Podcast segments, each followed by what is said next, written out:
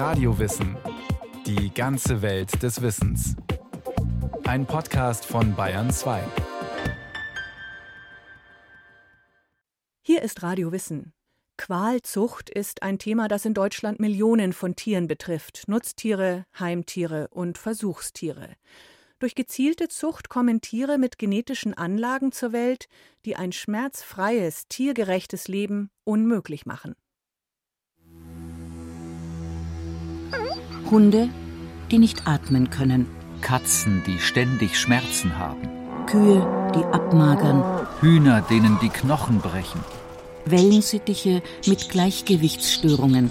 Ratten mit Krebsgeschwüren.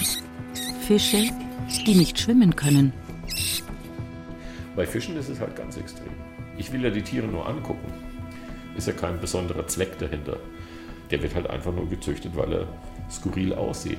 Also letzten Endes ist es ja auch ein, ein konsequenter Endpunkt dieser ganzen Zucht- und Rassedebatte, die wir auch führen, ob es jetzt mit Hunden oder ob es Katzen sind oder was auch immer das für Tiere sind. Die Liste der Tierzuchtsünden ist lang. Tiere mit erblichen Defekten oder extremen Rassemerkmalen werden aus sehr unterschiedlichen Motiven gezüchtet, je nachdem, ob es sich um Nutztiere, Heimtiere oder Versuchstiere handelt. Die Rechtslage regelt der sogenannte Qualzuchtparagraf 11b, der 1986 in das deutsche Tierschutzgesetz eingefügt wurde für Wirbeltiere und Kopffüßler. Unter Qualzucht versteht man im Kern, dass der Mensch Tiere, die in seiner Obhut sind, durch Zucht oder gentechnische Manipulation so verändert und seinen Bedürfnissen anpasst, dass die betreffenden Tiere Schmerzen, Leiden oder Schäden davontragen. Doch welche Tierarten sind davon genau betroffen? Dr. Heidemarie Ratsch ist Tierärztin im Ruhestand und befasst sich seit vielen Jahren mit dem Thema. Also wenn man sagt Tierarten, kann man sagen alle Tierarten und hauptsächlich Hunde, Katzen. Das ist auch das, was man sieht. Aber auch im Heimtierbereich ist es verbreitet. Das ist nicht so offensichtlich, weil man diese Tiere ja eher selten sieht, eher auf so Ausstellungen. Tatsächlich eben auch im Bereich Amphibien, Fische, Reptilien. Ja, und auch im Rahmen der Nutztiere aller Art äh, ist man jetzt da schon deutlich mehr auf dem Weg, dass man sagt, ja, das, was die da an Leistung bringen müssen, ist eigentlich schon eine Quälerei für die Tiere. Die Ziervögel habe ich noch vergessen, Tauben, Hühner.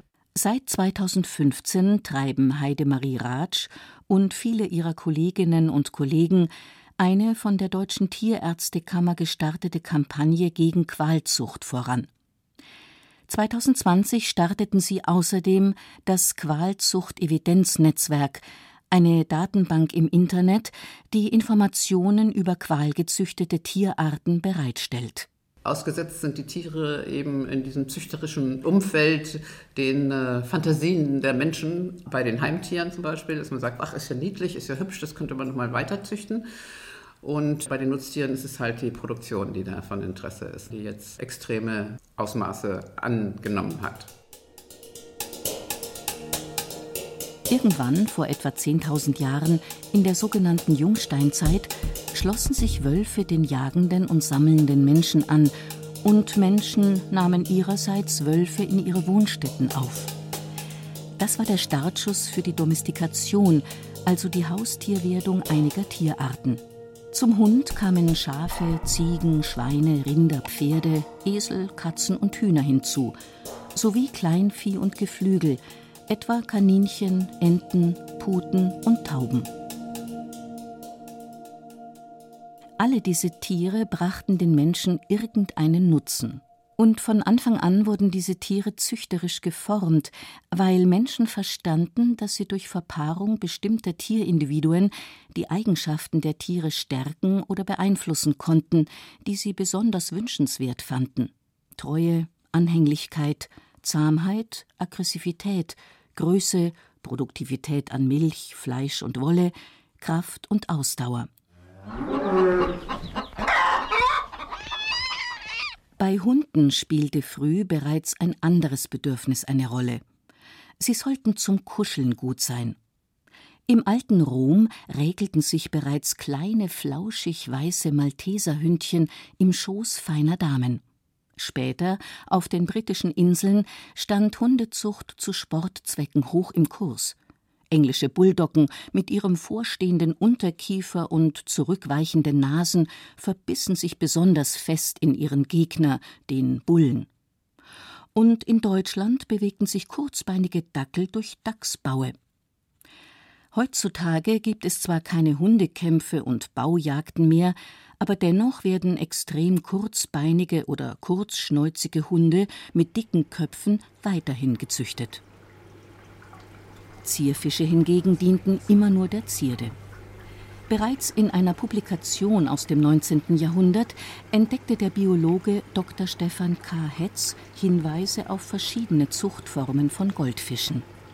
Das hängt sicher damit zusammen, dass in Asien auch schon eine sehr lange Tradition von Goldfischzucht herrschte. Man muss sich auch vorstellen, es ist ja nicht so wie in einem Aquarium heutzutage, dass man also von der Seite reingucken kann und auch sehen kann, ah, der Fisch hat von der Seite her eine ganz tolle Färbung und macht irgendwas und so, sondern man hat ja früher von oben drauf geguckt. Also der Goldfisch ist im Teich oder war in Schalen, in Porzellanschalen.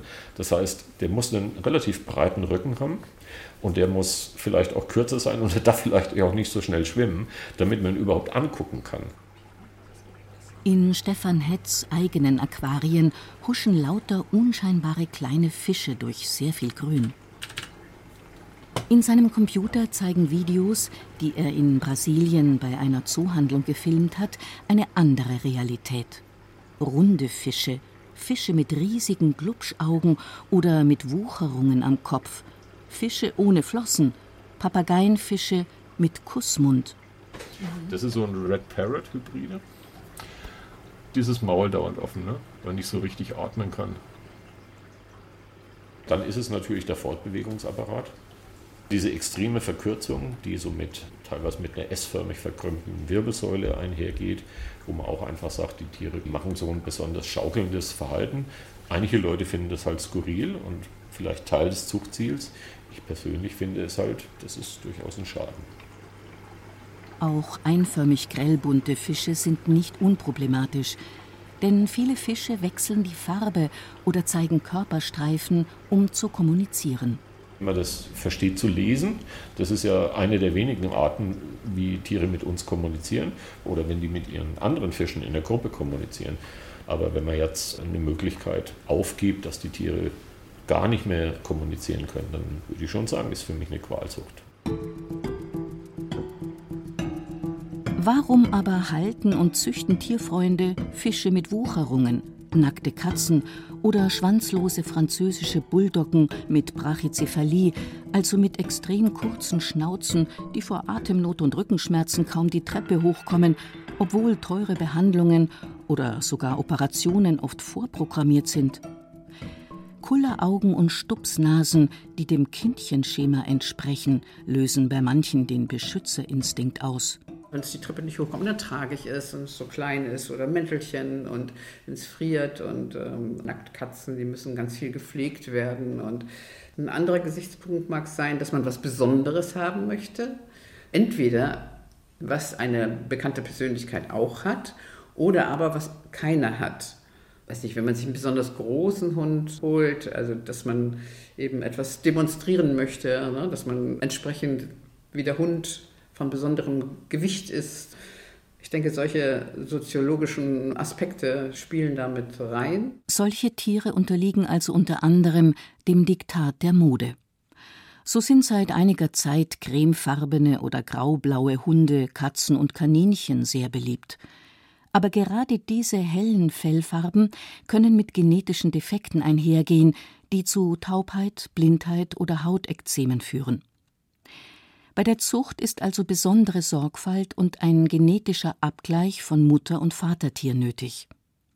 Tierarten, die auf Rasseausstellungen oder in Shows gezeigt werden, sind oft von Übertypisierung betroffen, das heißt, dass in der Zucht bestimmte äußerliche Rassemerkmale überbetont werden, auf Kosten des Tierwohls. Ist diesen abwegigen Zuchtformen mit dem Tierschutzgesetz überhaupt beizukommen? Tierärztin Heidemarie Ratsch. Ja, laut 11b ist es verboten, solche Tiere zu züchten. Das Problem ist eben, dass das nicht nachhaltig verfolgt wird. Und es wird nicht gesagt, dass diese Tiere an sich nicht gezüchtet werden sollen, sondern im Augenblick ist es immer noch so, dass man jedes einzelne Tier untersuchen muss, ob es dem Paragraph 11b entspricht. Und der Amtsveterinär, die Amtsveterinärin, die müssen dann ein Zuchtverbot aussprechen und anordnen, dass die Tiere kastriert werden, damit sie sich nicht mehr vermehren. Und äh, das ist natürlich sehr mühsam und deshalb dauert es an. 2015 sollte der Berliner Nacktkater Willi, der keine Tasthaare hatte, auf Anordnung des Veterinäraufsichtsamtes kastriert werden. Die Züchterin klagte dagegen, hatte aber keinen Erfolg. Das Verwaltungsgericht begründete bei den Tasthaaren der Katze handelt es sich im Sinne des Paragraphen 11b Absatz 1 Nummer 1 Tierschutzgesetz um ein Körperteil und Sinnesorgan, das für den arttypischen Gebrauch erforderlich ist und infolge der von der Klägerin vorgenommenen Züchtung bei der Nachzucht fehlen oder untauglich sein wird. Die Tasthaare sind für den artgerechten Gebrauch der Katze zur Orientierung im Dunkeln, beim Aufspüren der Beute, zum Schutz der Augen und zur Aufnahme sozialer Kontakte unverzichtbar. Das Tierschutzgesetz sieht im Hinblick auf Qualzuchten nur eine einzige Ausnahme vor. Versuchstiere, sogenannte Tiermodelle, mit denen Erkrankungen von Menschen und Tieren experimentell untersucht werden sollen, zum Beispiel Ratten, die genetisch bedingt Tumore entwickeln. Für die Zucht oder gentechnische Veränderung von Versuchstieren mit angeborenen Defekten gelten klare Regeln. Christa Töne-Reinecke ist Professorin für Veterinärmedizin am Institut für Tierschutz, Tierverhalten und Versuchstierkunde der Freien Universität Berlin. Aus meiner Sicht kann man tatsächlich aus dem Versuchstierbereich in den anderen Bereichen lernen. So bitter sich das jetzt vielleicht anhört, ganz viele sogenannte Qualzuchtrassen, brachiozephale Hunderassen. In unserem Bereich der Versuchstiere, das wären genehmigungspflichtige Tierversuche, wenn man diese Tiere züchten wollte. Und da gibt es ganz klare Abbruchkriterien, wann die eingeschliefert gehörten. Was die Gesetze für Versuchstiere vorschreiben, ist in Deutschland für die Heimtiere längst nicht so eindeutig geregelt. Wie sieht es aber bei den Nutztieren aus? Die einseitige Selektion auf Leistung hat bei verschiedenen landwirtschaftlichen Nutztieren dazu geführt, dass mit dem einseitigen Zuchtziel auf Leistung ja die Tiere zum Teil was ihre Physiologie angeht, überfordert sind und durch diese Überforderung entsteht Stress. Durch Stress bedingt sinkt das Abwehrsystem und dadurch manifestieren sich zusätzliche Erkrankungen.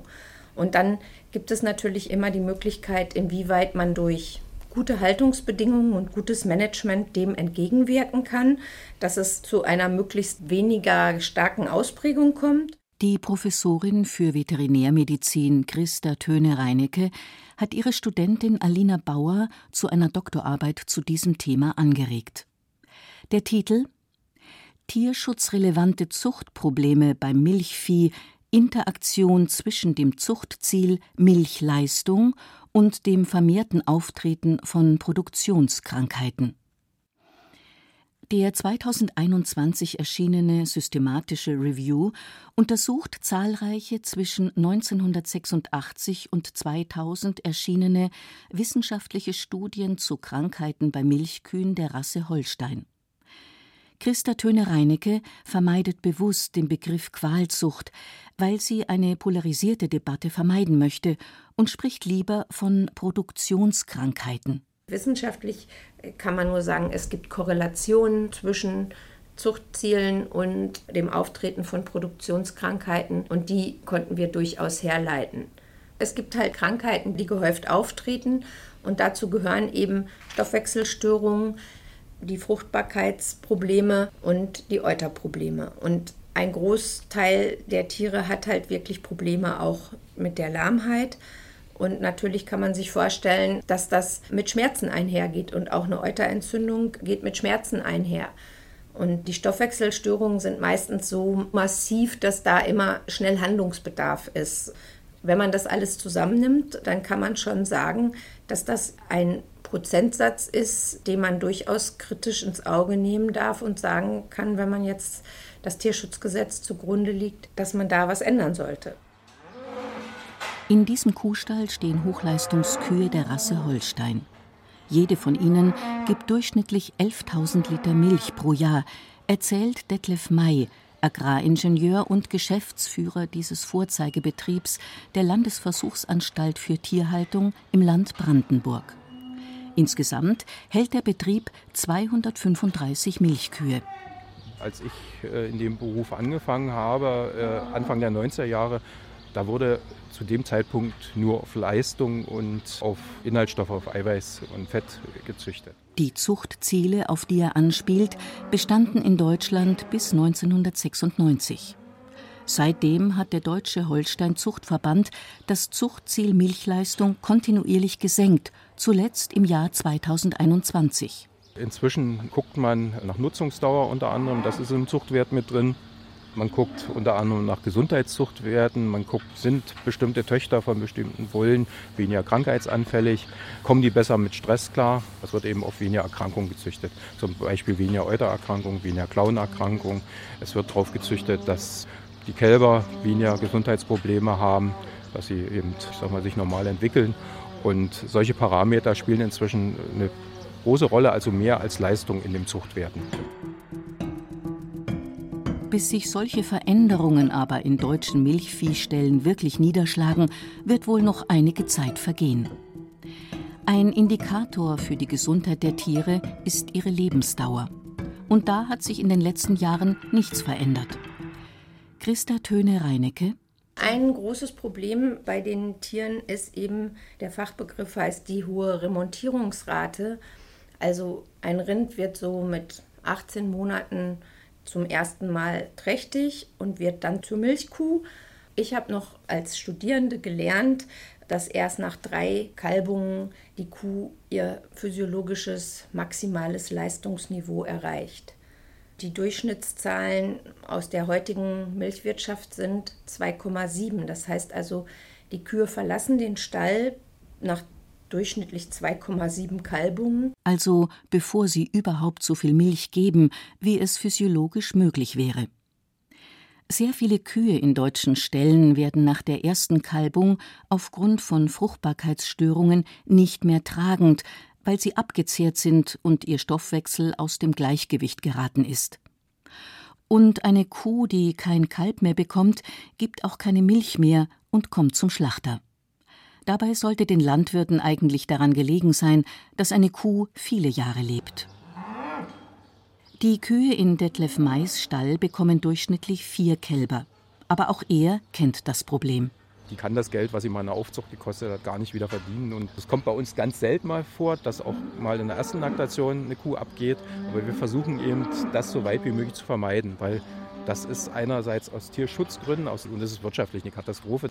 Das hat wenig mit der Genetik zu tun. Das hat eben oft damit zu tun, dass das Management genau diese Spezialversorgung, die dafür notwendig ist, nicht ausreichend eben abgedeckt werden kann. Natürlich kann ich eine Kuh, die genetisch viel niederleistender veranlagt ist, eben auch einfacher managen, aber dafür können wir leider nicht mehr leben. Denn wir wollen unsere Mitarbeiter vernünftig bezahlen, wir müssen unsere Kredite äh, bezahlen und wir haben eben bei uns im Standort in Deutschland eben um ein halbes Jahr Stallzeit, selbst wenn wir irgendwie noch Weide oder andere Sachen nutzen, weil im Winter wächst kein Gras draußen. Das heißt, ich muss eben Futter konservieren. Sprich, damit Hochleistungsmilchkühe gesund bleiben, muss einfach alles stimmen. Betreuung, Futter und der Stall. Und Kühe sind nicht die einzigen Nutztiere, bei denen die Leistungsanforderungen mit den physiologischen Gegebenheiten nicht Schritt halten können. Bei Legehennen wurde das Effizienzprinzip auf die Spitze getrieben. Eine solche Henne ist in aller Regel ein Hybrid, also eine Kreuzung zweier besonders effizienter Elternlinien. Sie tut nur eine Legeperiode über ihren Dienst und soll dabei möglichst viele und möglichst feste Eier legen. Supermarkttauglich. Ein Wildvogel, der hat ein Nest, da legt er mehrere Eier rein. Dann ist erstmal wieder ein paar Monate Pause. Und in der Zeit hat eben der Knochen Zeit, die Kalziumspeicher wieder aufzufüllen. Und die Henne legt aber jetzt eben so gut wie jeden Tag ein Ei. Das heißt, diese Pausen sind einfach gar nicht mehr in der Form vorhanden und Deswegen scheint es also ein Ungleichgewicht zwischen dem Knochenab- und Knochenaufbau zu geben. wodurch es dann eben zu einer Abnahme der Knochensubstanz, also im Prinzip zum Knochenschwund kommt, die Knochen dünner und brüchiger werden und dadurch Brüche eben sehr viel leichter entstehen können. Die Tierärztin Beryl Eusemann hat sich in ihrer Doktorarbeit mit der Tatsache beschäftigt, dass viele Legehennen unter Brüchen des Brustbeins leiden. Sie wollte herausfinden, ob diese Brüche mit dem Eierlegen zusammenhängen. Dazu untersuchte sie eine Gruppe eierlegende Legehybridhennen und eine Kontrollgruppe von Tieren des gleichen Legehybridstamms, die keine Eier legten. Das Ergebnis war eindeutig. Da haben wir eben gesehen, dass die Hennen, die keine Eier mehr gelegt haben, um 80 Prozent vermindertes Risiko hatten für eine Brustbeinfraktur im Vergleich zu den eierlegenden Kontrolltieren, was also wirklich enorm ist. Also wir müssen auf jeden Fall davon ausgehen, dass vor allem die Frakturen schmerzhaft sind. Zum einen einfach deshalb, weil beim Vogel die Mechanismen wie Schmerzreize weitergeleitet und verarbeitet werden, sehr ähnlich sind wie bei Säugetieren. Das heißt, es gibt jetzt erstmal keinen vernünftigen Grund davon auszugehen, dass der Knochenbruch beim Huhn nicht genauso schmerzhaft ist wie bei uns Menschen. Während Landwirte und Veterinärmediziner bei Milchkühen noch darüber debattieren, ob Genetik oder Management für die Produktionskrankheiten verantwortlich sind, ist die Lage bei den Hybrid-Legehennen eindeutig. Studien in Dänemark und in der Schweiz kamen zu ähnlich erschreckenden Ergebnissen – in beiden Ländern gehen Wissenschaftler davon aus, dass zwischen 80 und 90 Prozent der Legehennen unter Knochenbrüchen leiden, bedingt durch zu hohe Eiproduktion und zu frühen Legebeginn. Dieses Problem besteht weltweit in der industriellen Eierproduktion, denn Legehennen werden nur von wenigen Konzernen weltweit gezüchtet. Die Art der Haltung spielt für die Häufigkeit von Knochenbrüchen keine Rolle. Das ist eben auch leider, muss ich sagen, in wirklich allen Haltungsformen der Fall. Also auch bei Hennen aus Freilandhaltung oder auch aus Biohaltung kommen die Brustbandbrüche vor. Meiner Meinung nach kann und muss man da schon von Qualzucht sprechen. Ich denke schon, dass sehr deutlich ist, dass wir die Hennen nicht nur an ihre Belastungsgrenze, sondern auch darüber hinaus gebracht haben und ja, da jetzt einfach wirklich definitiv gegensteuern müssen. Alternativen stehen aktuell kaum zur Verfügung. Eine Möglichkeit ist es, sogenannte Zweitnutzungshühner zu halten, die aber deutlich weniger Eier legen. Und die globalen Konzerne, die Legehennen für den Weltmarkt produzieren, müssten sich neue Zuchtziele setzen. Bis es soweit ist, werden trotz des Paragraphen 11b des Tierschutzgesetzes Hennen mit schmerzenden Knochenbrüchen Eier legen. 2021 lebten in deutschen Ställen 49,6 Millionen Legehennen.